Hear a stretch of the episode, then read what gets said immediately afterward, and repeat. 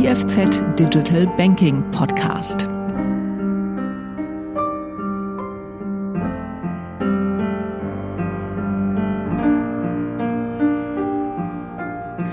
Hallo, geschätzte Zuhörende und herzlich willkommen zu einer weiteren Episode des IFZ Digital Banking Podcast. Heute mit Axel Schart.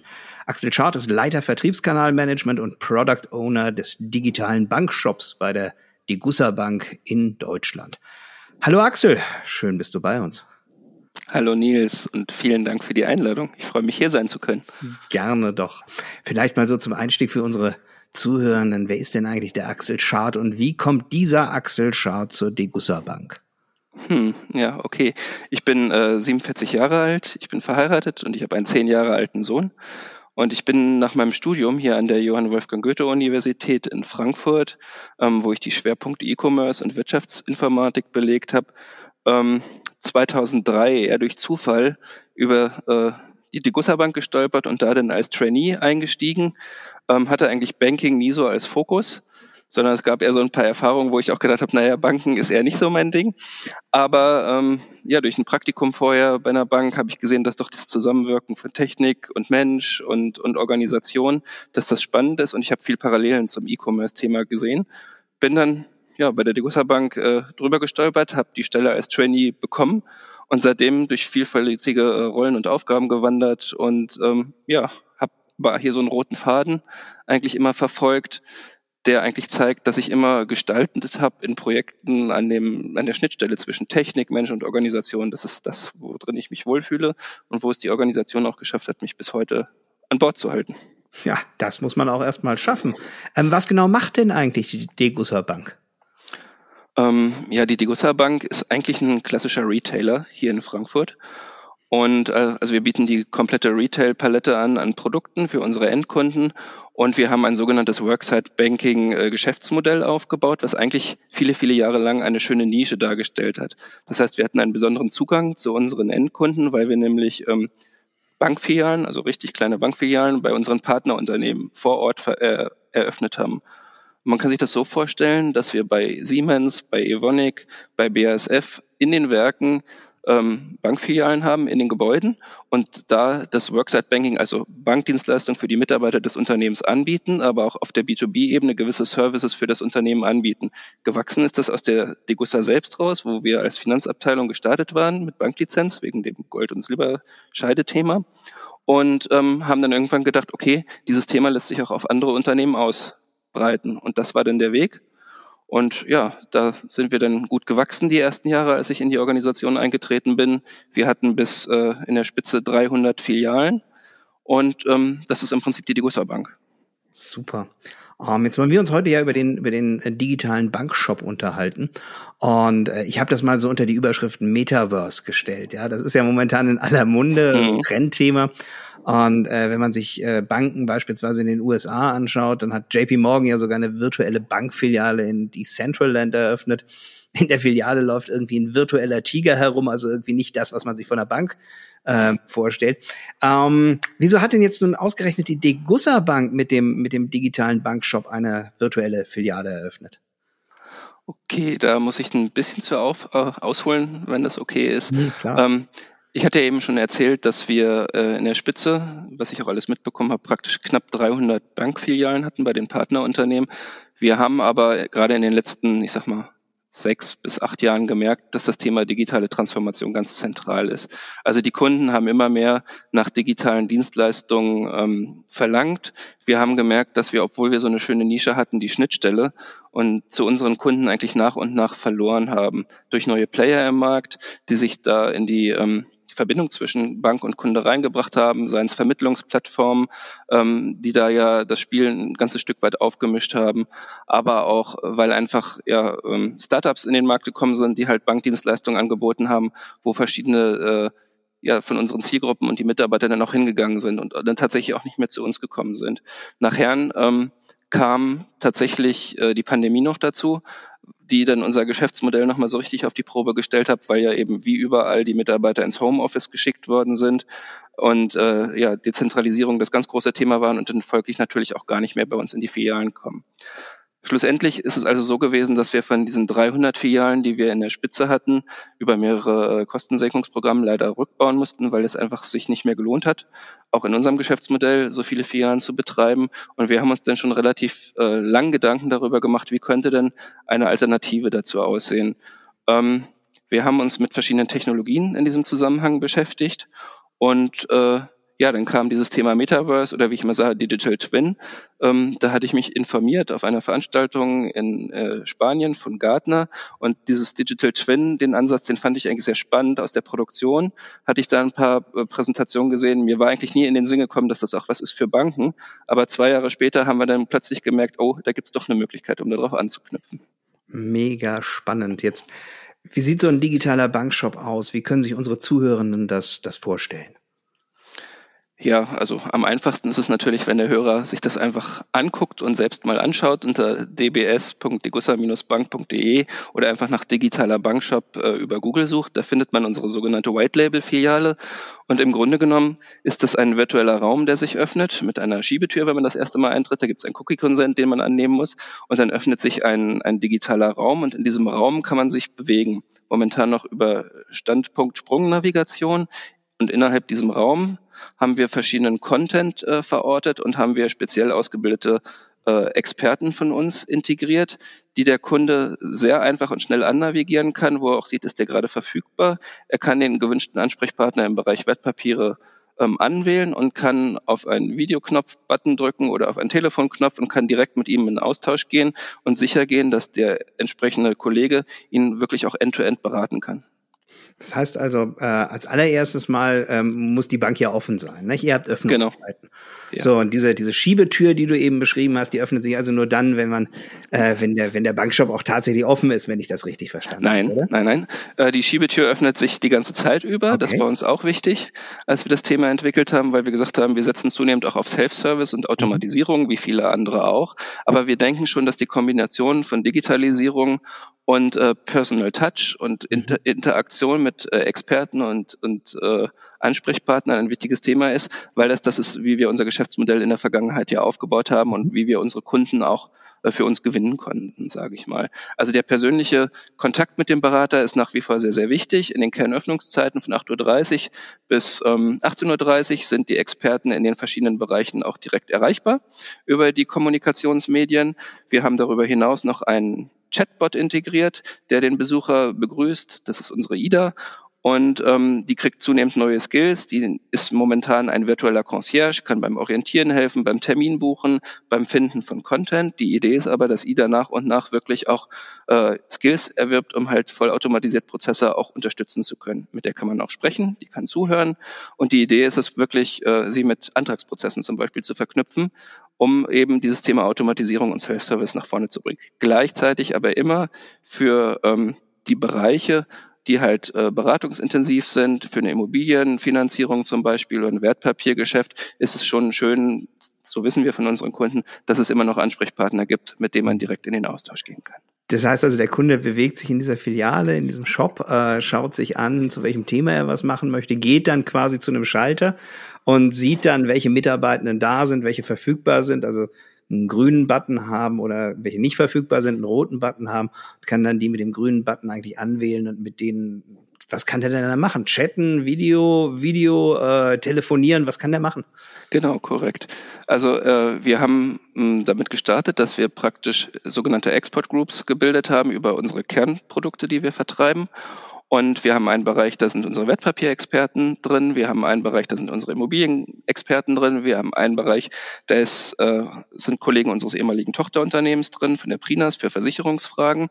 Und die sind mit ihrem Konterfei dahinterlegt, also ein Bild von dem. Und in dem Bild ist äh, der jeweilige Verfügbarkeitsstatus, also grün oder gelb oder rot, genau wie du gesagt hast, äh, angezeigt. Und wenn der Bubble grün ist an dem Konterfei, dann sind die Kanäle ähm, Telefonie, und Videotelefonie offen und ich kann auf den Button dazu drücken und dann wird ein, ein Call entsprechend über den Webbrowser aufgebaut. Es ist nichts zu installieren bei dem Kunden, sondern das läuft alles heutzutage dank der tollen Technologie aus dem Browser raus. Ähm, wenn der Kollege gerade im Gespräch ist, ist ein Bubble rot an dem Konterfei mhm. und ähm, es sind nur die äh, asynchronen Kommunikationskanäle offen. Also ich kann ihm ein Mail schreiben beziehungsweise wenn ich gerne mit ihm in Austausch gehen kann, kann ich über eine Self-Service-Funktion reingehen, eine, eine Bookings-Funktion, wo ich praktisch nach meinem Wunsch einen Termin einbuchen kann. Nächste Woche Donnerstag, wenn ich sehe, da ist der Axelchart gerade verfügbar, das wird mir gut passen, muss ich drei, vier Felder ausfüllen, abschicken und dann kriegt der Berater und ich einen Link, wo wir uns dann, wie wir zwei das jetzt auch machen, in einem Call zusammentreffen können, um mein Anliegen zu besprechen. Und das wird auch sehr, sehr gern genutzt, dieses Bookings. Das ist tatsächlich äh, scheinbar in der Gesellschaft über ja, Autowerkstatt oder über Friseur mhm. schon relativ etabliert. Das ist, das ist witzig. Also wir, wir haben das hier mal vor ein paar Jahren untersucht in der, in der Schweiz und da hat das kaum jemand angeboten. Und ich habe immer gesagt, also jeder Coiffeur, jeder, jeder Friseur, der macht das eigentlich besser, weil er genau weiß, wo er Geld verdient. Und äh, während der Terminvereinbarung verdient er kein Geld, sondern beim Haare schneiden. Genau. Insofern finde ich das cool, dass ihr das, dass ihr das übernommen habt. Ähm, du sagst, die Kunden reagieren da eigentlich ganz gut drauf auf den, auf den, auf den digitalen Bankshop. Ähm, Hat es da Anlaufschwierigkeiten gegeben? Ja, also ganz klar. Ich meine, das Geschäftsmodell, was ich versucht hatte zu Beginn kurz zu skizzieren, basiert jetzt tatsächlich auf dem persönlichen Kontakt und mhm. auf dem klassischen System einer Filiale. Und dementsprechend haben sich natürlich uns auch die Kunden ausgesucht, die so einen Weg bevorzugen, die gerne in einem persönlichen Kontakt mit dem Berater treten. Und ähm, wir haben nun eben aus den genannten Gründen eben diverse von unseren physischen Filialen schließen müssen. Und äh, was physisches zu schließen und stattdessen eine digitale Filiale hinzustellen, ist jemand, der jetzt gerne eben Herrn Müller, Frau Meier, Herrn Schulze vor Ort gesehen hat und sich mit dem ausgetauscht hat.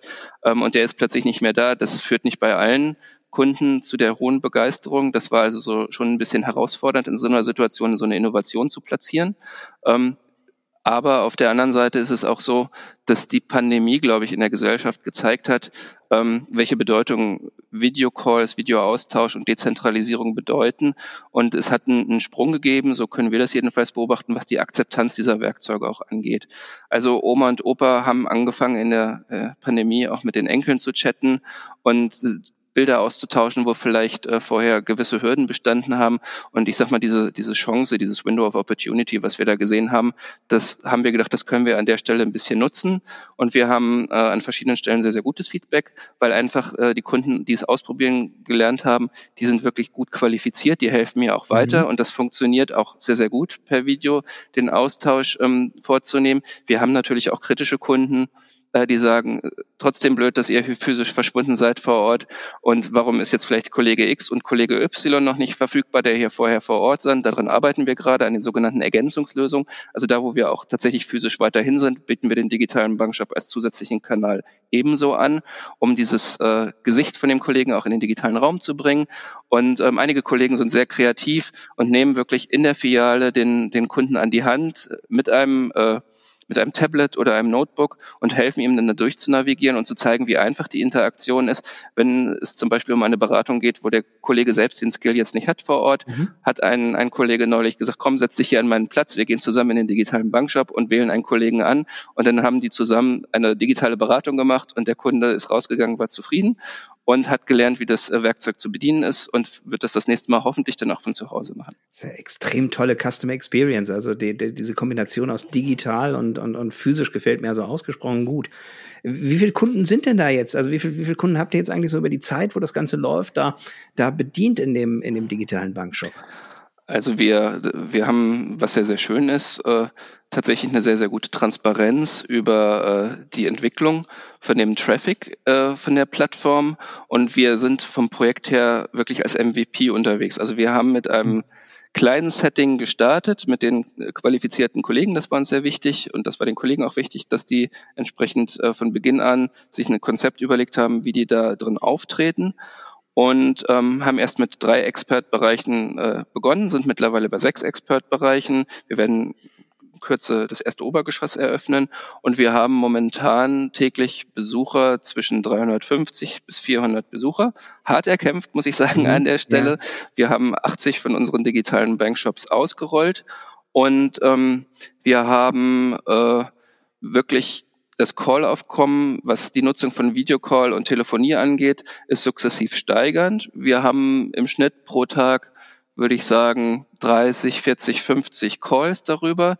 Wir haben eine extrem hohe Anzahl von Bookingstermin, also Self-Service-Bookingstermin. Die Calls, die darüber stattfinden, die sehe ich leider in meinen Statistiken nicht. Mhm. Ähm, aber das sind ja dann im Prinzip alles äh, Folgetermine, die über den DBS dann gezogen wurden. Und da hatten wir im letzten Jahr über, ich glaube, 4000 Terminbuchungen, ähm, wo wir einfach sagen, das zeigt die, die Akzeptanz von dieser Plattform. Und wir können schön sehen jetzt zum Jahresende, als dann irgendwelche Themen hochkamen bei uns mit Kartenaustausch und so, wo dann vielleicht an, an im Callcenter Hotline äh, die Verfügbarkeit nicht da war. Da sind dann natürlich die äh, Kunden auch ausgewichen und über den Kanal gegangen und da haben wir sprunghaft äh, Steigerungen der, der Callmengen gesehen und wir arbeiten stetig daran, das weiter zu verorten. Also es ist wirklich ein, ein harter Vertriebsweg und viel, viel Marketing und auch Überzeugung bei den nicht so digital affinen Kunden. Aber wir versuchen wirklich mit an die Hand nehmen, mit verschiedenen Dingen das zu verproben, was funktioniert und ganz spannend ist eben diese, diese hohe Transparenz, wenn die Marketingkollegen ein Mailing losschicken, dann sagen die, Achtung Axel, wir schicken los. Und eine Minute später kann ich sehen, wie viel die Besucher kommen, wie die auf den Link klicken und wie viel äh, Besucher in den, den digitalen Bankshop reinkommen. Und ich kann ihm gleich sagen, guck mal, dein Mail ist angekommen, wir haben die ersten 400 Leute jetzt hier schon gesichtet von den verschiedenen Unternehmen, ähm, wo die dann dazukommen. Und das ist tatsächlich spannend, weil äh, das hilft bei der Diskussion, die wir in den physischen Filialen immer hatten. Wie viel Traffic ist denn da wirklich drin? Mhm. Wie viele Besucher sind denn drin? Wie viele Transaktionen werden da gemacht? Und das kriegen wir da zusammen. Ja, also eine hohe Integration dann auch zwischen, zwischen Marketing-Automation und dem, was man dann an Besuch sieht in dieser, in dieser digitalen Filiale, oder? Genau.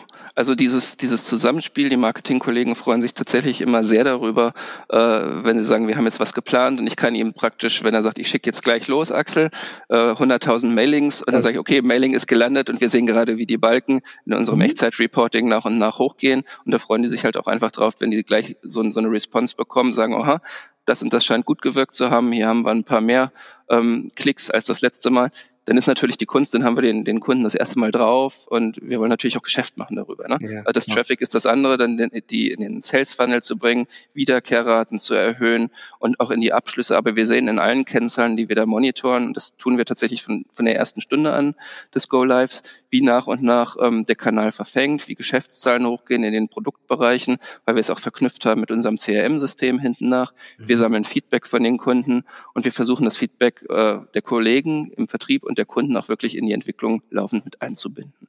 Das ist wirklich so, wie man sich das ja eigentlich immer wieder vorstellt. Und äh, es ist für mich immer spannend zu sehen, wie so ein digitale, so eine digitale Filiale eigentlich auch dazu beiträgt, dass das funktioniert.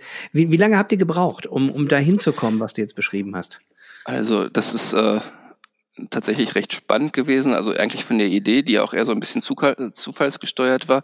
Wir sind mit der ersten Version tatsächlich nach neun Monaten rausgegangen. Ja. Ähm, die Idee ist ein Stück weit generiert aus dem Rollout von Microsoft Teams bei uns in der Organisation und der Pandemie, getriggert, wo wir gemerkt haben, okay, ähm, diese, diese Schnittstelle zu den Kunden haben wir ein Stück weit verloren. Mhm.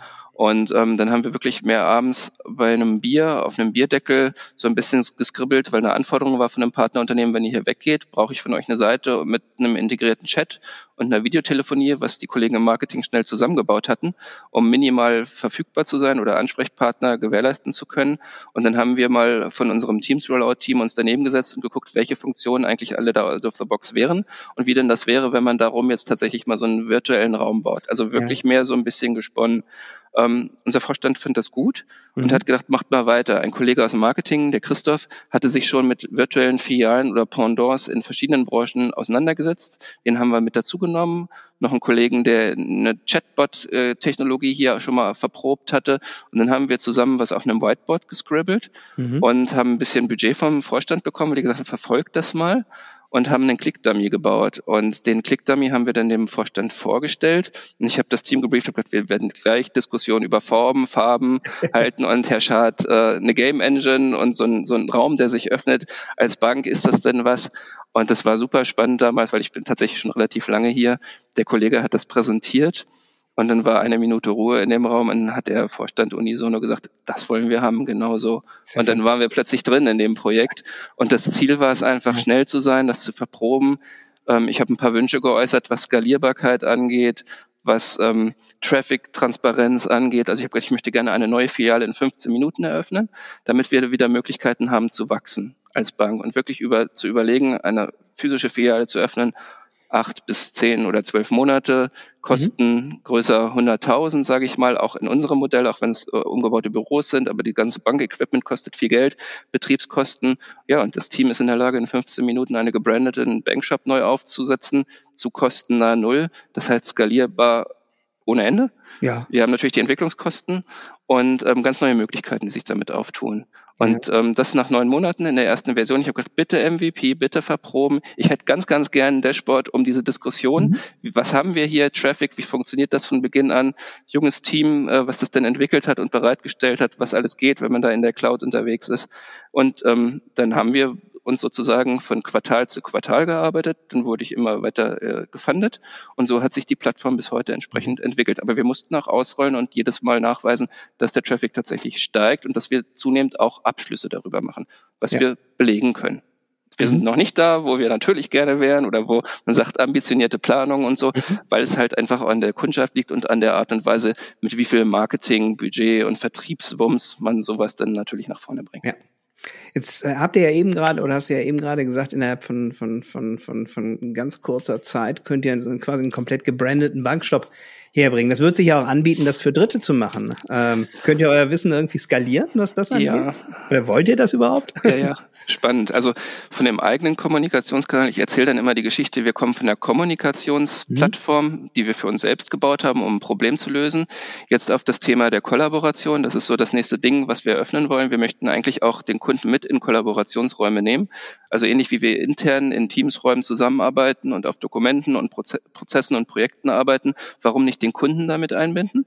Das Thema Identifikation, Authentifikation spielen mhm. darüber und ähm, die Kommunikationsplattform zur Kollaborationsplattform ausbauen und dann nachher zu so einer Art äh, Ökosystem, weil wir in der Lage sind, Flächen zu vermieten. Wir können dritte Partner mit reinnehmen, mit ergänzenden Lösungen, um unsere Plattform spannender zu machen und weil tatsächlich einige Gesprächspartner, mit denen wir gesprochen haben, signalisiert haben, oh, coole Sache, Axel, aber ähm, gibt es das auch ohne die Bank, weil wir haben andere Banken als Partner und ich sag mal von meinem Background und dem Hintergrund, weil ich jetzt da ja eben aus dieser E-Commerce-Ecke so ein bisschen komme, ähm, habe ich gesagt, na ja, klar, warum denn nicht?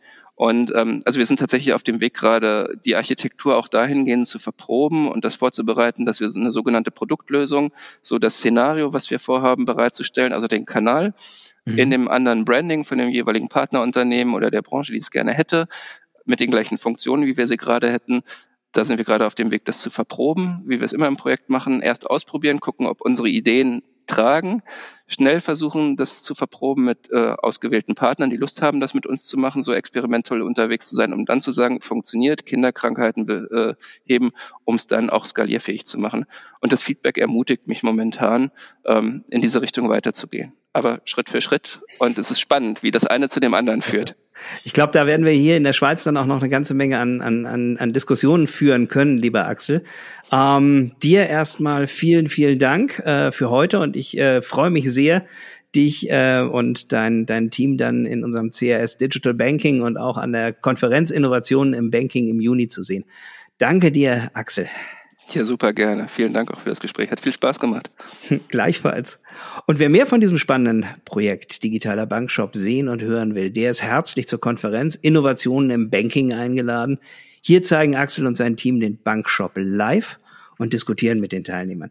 Den Link zur Anmeldung und natürlich auch ähm, den Link zum digitalen Bankshop gibt's in den Show Notes. Und das war's wieder für heute. Ich danke Ihnen, geschätzte Zuhörende, fürs Zuhören und wir hören uns bald wieder mit einer neuen Folge vom IFZ Digital Banking Podcast.